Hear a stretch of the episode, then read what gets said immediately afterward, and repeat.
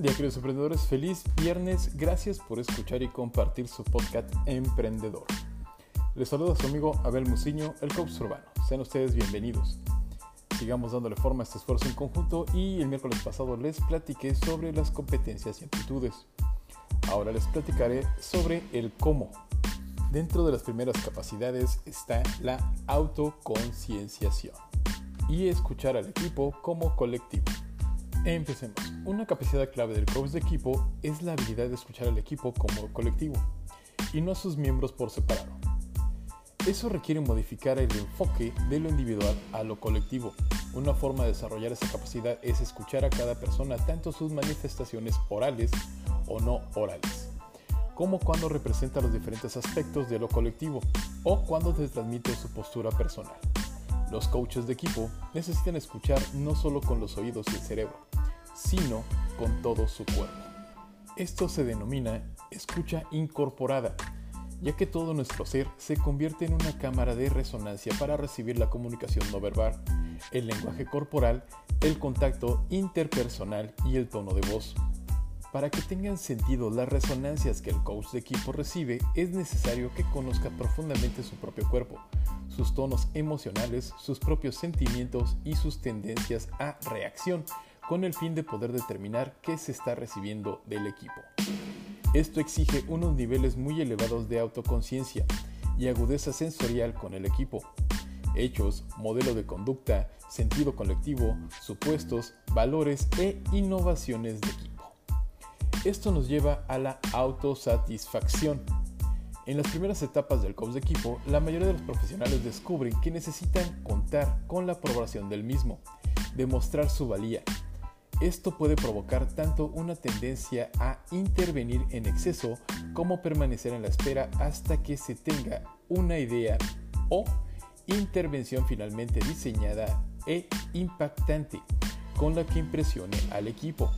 El peligro de la primera tendencia es que pueden limitar el espacio para que los miembros del equipo asuman el liderazgo o los papeles del coaching dentro del mismo, además de minimizar a lo que se ha dicho. En el segundo caso, lo que con frecuencia sucede es que cuando se va a conseguir el diseño cuidadoso de la idea, el feedback o la intervención sobre el momento, ya pasado o el ofrecimiento suena como comentario anacrónico. El otro aspecto clave de esta capacidad es la habilidad de tolerar la ambigüedad y el no saber. Y tener responsabilidad pero sin control. La falta de esa capacidad puede hacer que los coaches de equipo intenten controlar en lugar de guiar o facilitar el proceso de equipo y buscar una resolución perpetua de los problemas más complejos. También puede provocar que los coaches de equipo caigan en la complacencia o la arrogancia y pierdan el sentido de la asociación. Esto nos lleva a permanecer en la zona de asociación. El coach de equipo está en su mejor momento cuando el coach no se convierte en un sirviente del mismo o del líder. No intenta dominar o controlar lo que está sucediendo para algunos, esto puede estar fomentado por las personas que consideramos como la mayor autoridad. Para otros, puede deberse a una extrema formalidad. El umbral de la complacencia está cuando entregamos nuestra capacidad para crear un impacto transformacional por cualquiera de sus múltiples razones. El umbral de la arrogancia está cuando presumimos que contamos con el poder o el control unilateral y empezamos a creer que sabemos más que nadie. Conocer que impulsa nuestra complacencia y arrogancia es un buen punto de partida para estar siempre sobre la íntima y voluntariamente a disposición de cualquier persona. Por ser golpeados en nuestro centro, es que perdemos esa capacidad y solo manteniendo nuestra centralidad podemos ofrecérsela a los demás. Esto nos lleva a asumir el liderazgo apropiado Muchas personas que ejercen la profesión de coaching han afirmado que el rol de coach es respaldar el liderazgo de los demás sin asumir el mismo. Sin embargo, el liderazgo no es un papel en el que habitemos, sino también es una actitud con respecto a la vida y sus desafíos. El liderazgo comienza cuando empezamos a dejar de atrás la culpa de los demás e intentamos sobre excusas cuando las cosas salen mal. El liderazgo comienza cuando empezamos a preguntarnos, ¿cómo puedo marcar la diferencia? Los líderes de equipo necesitan desarrollar su capacidad de liderazgo y su propio rol. Algunas personas han discutido que es un error que los coaches asuman el liderazgo, ya que eso implica que el coach indebidamente se convierta en directivo. Nosotros creemos que hay una forma esencial y apropiada de liderazgo que el coach o el consultor organizacional necesita desarrollar si desea equilibrar el apoyo y el reto de los intereses de los múltiples clientes que necesitan tener en consideración. El coach o asesor debe ser capaz de cuestionar a los ejecutivos y en ocasiones representar las necesidades del sistema general. Como tal, muchas veces se nos ha preguntado, ¿cuándo resulta apropiado cuestionar al cliente? ¿Y qué autoridad moral se tiene para cuestionar al cliente? Para esto respondemos en ambas preguntas desde la perspectiva sistemática. Cuando creemos genuinamente que los clientes no están alineados con ellos mismos o con el sistema general de que forman parte, percibimos que estamos representando las necesidades del sistema en general. Esto es, el sistema general puede ser las apropiadas necesidades a largo plazo en lugar de la situación inmediata a la que están reaccionando, el equipo del que forman parte, las necesidades de toda la organización, las necesidades del sistema de los grupos de interés, las necesidades del sector, de la profesión y del propósito. La pregunta complementaria sería, ¿por qué las necesidades de la organización son más importantes que las necesidades inmediatas? Nosotros creemos que si se actúa en alineación con los sistemas de los que se forma parte, se está sirviendo realmente a nuestra propia necesidad a largo plazo. La ley medioambiental de que una especie que destruye su hábitat destruye antes o después su propia posibilidad de sobrevivir puede considerarse una metáfora de lo que sucede atrás de las relaciones sistemáticas. Solo si se sirve al sistema general, estamos realmente sirviendo a nuestras propias necesidades a largo plazo. Como coaches, mentores, consultores o supervisores necesitamos manifestar nuestra verdad. Decir lo que vemos, oímos, sentimos y comprendemos. Y sobre todo, hacerlo con una compasión audaz. Ese valor para asumir el liderazgo dentro de la relación necesita equilibrarse mediante una humildad y una sinceridad apropiada. Es importante evitar creer que se sabe más que nadie, manifestar lo que sinceramente se cree, pero siempre con un elemento de duda, reconociendo que nunca disponemos de una imagen completa ni de un total conocimiento, al igual que le sucede al cliente. Mediante el diálogo podemos, como la ayuda de las disciplinas de nuestro oficio, desarrollar una imagen y un conocimiento más general que con ambas perspectivas conjuntamente. Un modelo que ayuda a los coaches de equipo a desarrollar su propio liderazgo ha sido el modelo de la autoridad, la paciencia y el impacto.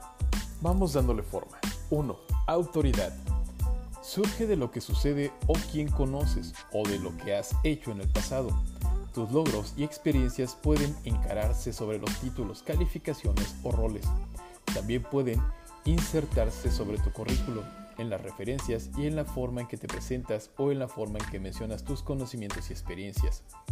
La manera de transmitir verdadera autoridad se manifiesta en las formas en las que estamos sobre una habitación y cómo saludamos a los demás, en cómo ponemos a disposición de los otros nuestra experiencia como recurso, al mismo tiempo que no la imponemos a quienes no nos la piden. Para asumir la autoridad completa necesitamos ocupar sin miedo el espacio por el derecho que me pertenece. Permanecer allí firme, física, intelectual y éticamente. Ejercitar y mencionar la autoridad personal puede abrir puertas y captar la atención del inicio. Sin embargo, por sí sola no crea una relación duradera ni un cambio interno. Ejercitar y mencionar en exceso la autoridad personal crea invariablemente un efecto negativo, ya que las demás personas se preguntan por qué alguien intenta promocionarse tanto a sí mismo o hacer que se sientan resentidos por lo que consideran un exceso de alardear de tu parte. Presencia es la capacidad para ser completamente presente con una calidad de inmediatez y desarrollar una relación de forma rápida con tipos muy diferentes sobre las personas. Quienes tienen mucha presencia suscitan atención y respeto con una amplia gama de situaciones y muchos los consideran personas con las que resulta fácil relacionarse. Disponer de una presencia de alta calidad exige una meta consecuenciación que abarca cuando suceden en todos los niveles, tanto como uno mismo como con los demás. Esto incluye los niveles de pensamientos, sentimientos, acciones e intuiciones. Como lo dice el gran Elmiski, a menos que desarrollemos nuestra presencia, no estamos totalmente presentes. Existimos en nuestro pensamiento, en nuestros deseos, pero no en nuestro ser. Por ese motivo, no podemos relacionarnos por completo porque no estamos del todo presentes. Sin presencia, nuestro diálogo es esencialmente mental o emocional.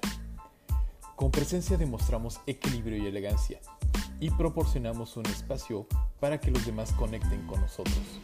Eso también conlleva a estar abiertos a lo que pueda surgir y descubrir nuestra fuente genuina de compromiso. Muy bien, ahora te platico sobre el coaching y la comercialización. Como lo venimos haciendo desde la temporada 3, en cada podcast te platicaré pequeñas habilidades que debes considerar recordando que el coaching comercial es una de las modalidades más explotadas en la actualidad por profesionales del marketing y las ventas. El coach propone una mirada hacia el interior de cada profesional y le ayuda a buscar vías para sacar el mejor provecho de sus talentos. La regla de este podcast es, no temas buscar ayuda. No tengas miedo de buscar ayuda, ya que es una manera de delegar tareas. Para hacer bien las cosas necesitas el tiempo y el espacio necesarios. Muy bien, con eso termino mis queridos emprendedores. Nos escuchamos el siguiente domingo, el cual será el domingo financiero y el miércoles reforzamos el tema ahora con las habilidades de impacto, compromiso de relación y cómo fomentar, motivar y transmitir el optimismo apropiado del coach de equipo. ¿Ok? Recuerda esto pues es muy importante, lo que acabas de escuchar no solo aplica para ser un gran empresario, también te ayudará a ser una parte fundamental y un gran socio de la empresa para la que laboras pues tú eres una persona altamente capacitada con deseos de crecer laboral y empresarialmente. Por favor síganme en Instagram, Twitter, únanse a mi grupo de Facebook Emprendedores Jalapa, síganme también en mi perfil de Facebook, busquen mi perfil Godín en LinkedIn, en YouTube y en mi página web. En todos me encuentran como Abel Muciño, el coach urbano. Comparten y hagamos crecer esta comunidad. En lo personal creo firmemente que el conocimiento no se comercializa, el conocimiento se comparte. Por tal razón te pido por favor ayúdame a seguir compartiendo. Recuerden, ustedes son personas muy importantes y muy valiosas. No permitan que nadie les diga lo contrario. Mucho exitoso camino mis queridos oyentes y hasta la próxima.